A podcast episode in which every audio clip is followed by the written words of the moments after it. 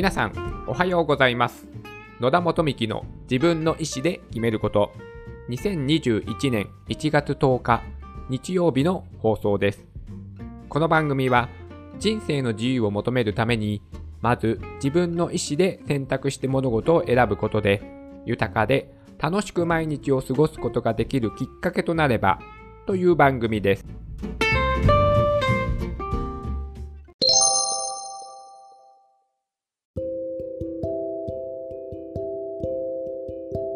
毎週日曜日は、某サイトの質問を勝手に答えるよのコーナーです。今回は、この質問を某サイトから選びました。この中で40代で転職するに良い業界はあるでしょうか？今考えているのは佐川急便など運送業。また、それが無理そうであれば介護とかいいなと考えております。いずれにしても、給料が安ければ、副業で補うことができる会社なら、私に関しては転職を繰り返してしまい、今は工場で電気関係の仕事を2年やっています。家電の取り付けは良さそうなのですが、修行しないとできないと思っています。妻は正社員で仕事をしており、小学生の子供2人。現職はコロナの影響で潰れるかも。かっこそんな会社多いですよね。資格は電気工事士2種、衛生管理者、危険物、フォークリフトなどです。将来のことなんて誰もわからない。それは分かっていますが、子供を育てるときにはどんな仕事をしようか、もし良い知恵をいただければ幸いだと思い投稿させていただきました。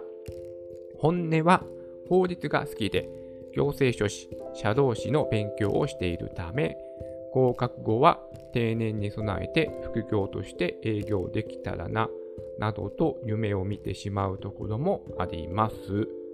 でも、事業も飽和状態だし、仕事も減っていると思うので、行政書士の件はまあ無理だろうと思っています。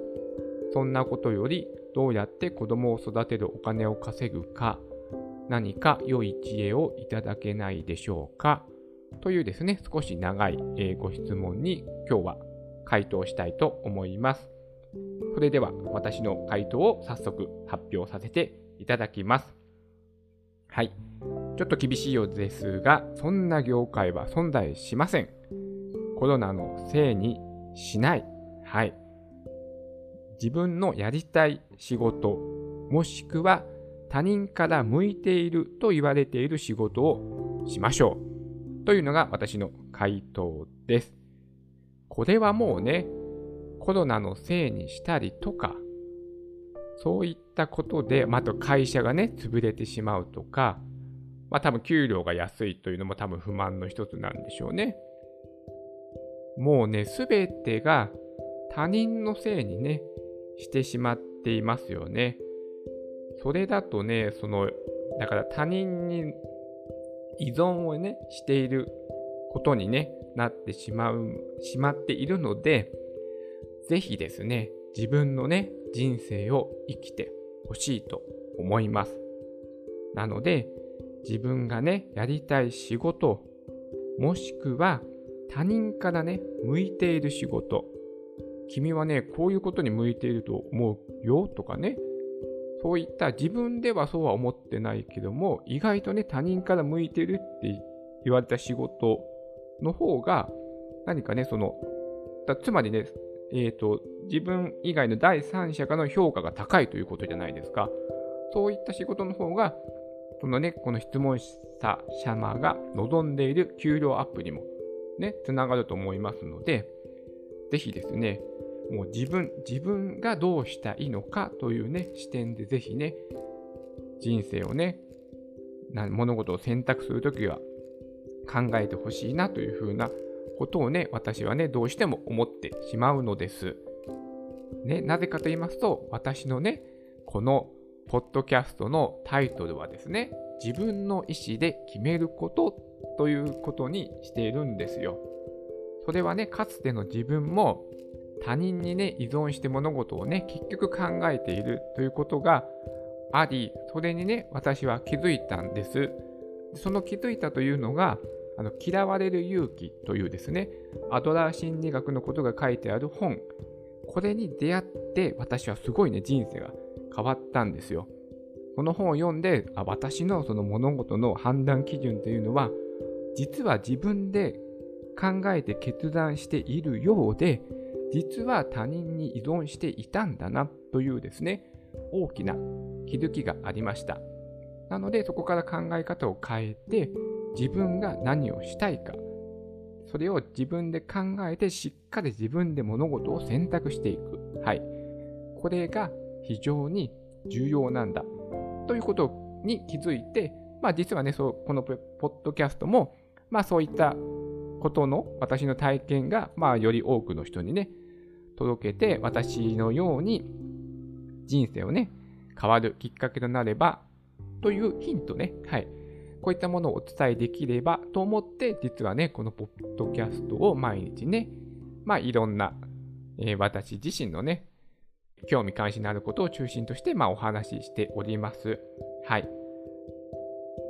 ちょっと話がそれちゃいましたが、そうなんですよ。このね、まあちょっと長々とね、書かれていることを読んでいてもですね、まずその仕事をね、選ぶ基準がね、よくわからないんですよ。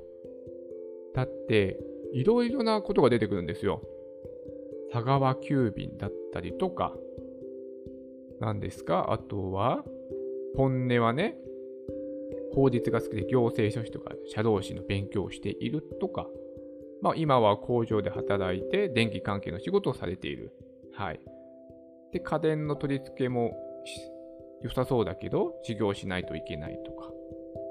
あとは、衛生管理者とか、危険物フォークリストの資格もまお持ちで、まあ、これにまつわる資格を取ったということはね、そういった仕事を過去にされてたということですよね。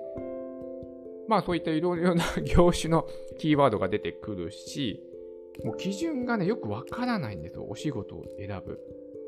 多分、ここの裏に隠れている本音は、まあお給料がいい仕事なんでしょうね。お子様が2人、小学生のお子様が2人いるということですので、まあお給料がいい仕事につきたいということが、まあ、本音なのかなというふうなことを、まあ、思ってはいるんですけどもそこもねその判断基準がまた他人に依存してしまってるじゃないですか。自分がどうしたいのではなくて、まあ、他人に依存しているということもありますしあとは子供を育てるときにはどんな仕事をしようか。もし良い知恵をいただければ幸い。という文章も私は全くちょっと意味がわからないです。仕事を育てるのに向いている仕事なんてあるんでしょうか？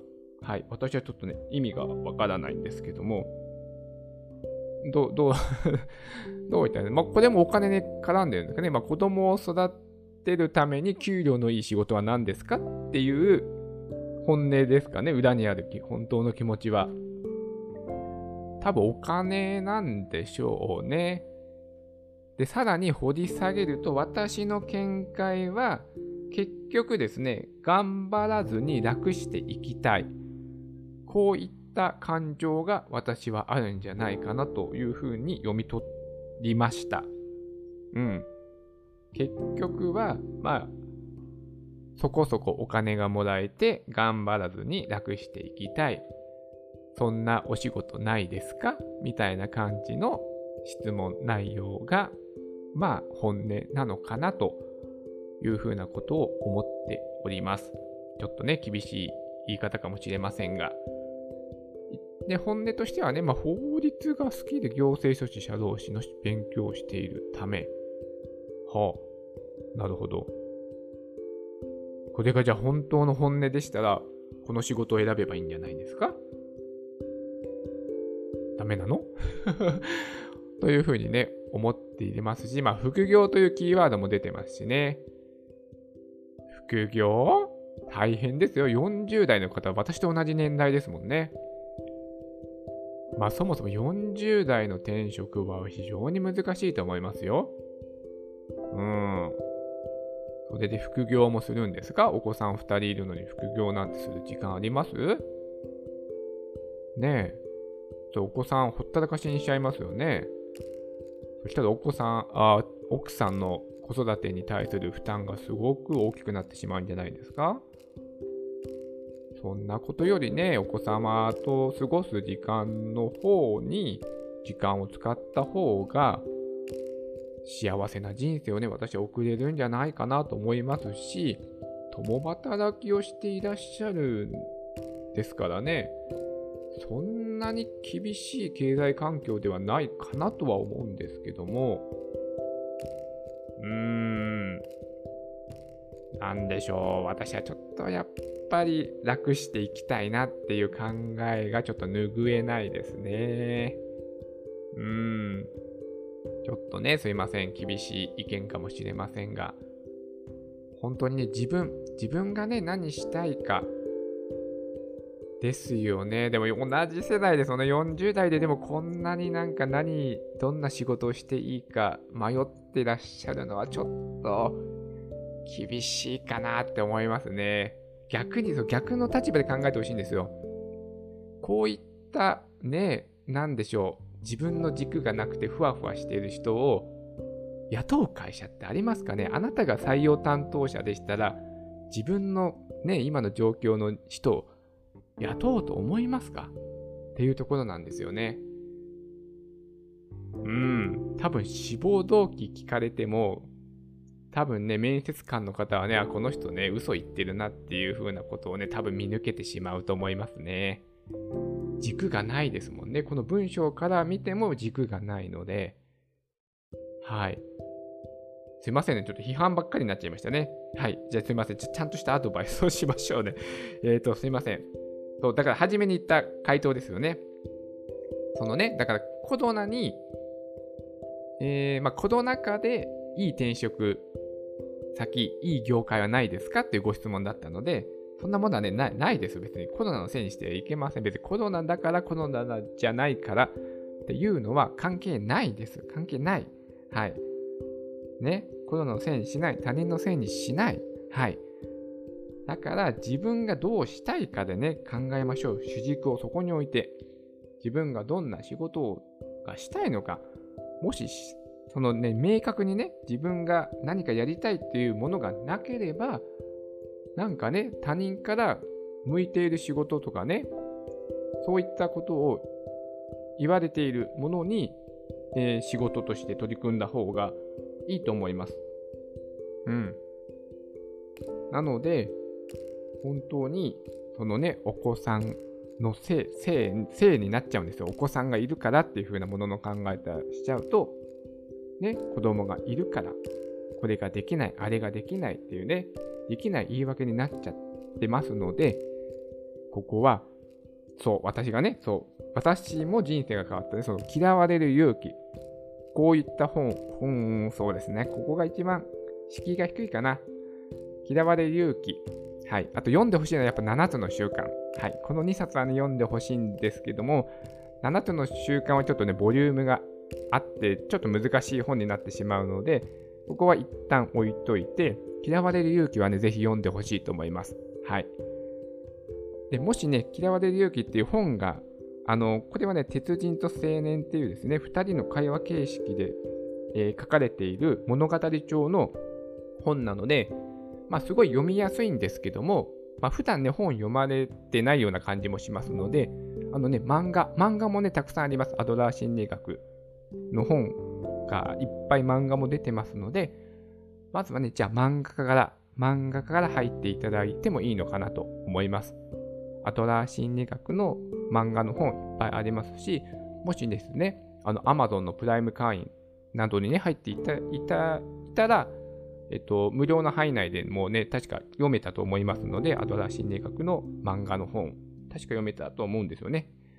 なので、まあそういったもので、まず漫画からね、入っていただくのもありかと思いますので、まずですね、自分の考え方、ものの見方をまず変える努力をした方がいいかなと思います。はい。そしてある程度自分の中の芯ができてからじゃあどういった生き方をしようどういった仕事を選んでいこうこういったものの考え方にした方が私は幸せな人生を送れるのではないかなと思いますのでまあ少しでも参考になれば幸いです。はい。それでは今日も素敵な一日になりますように。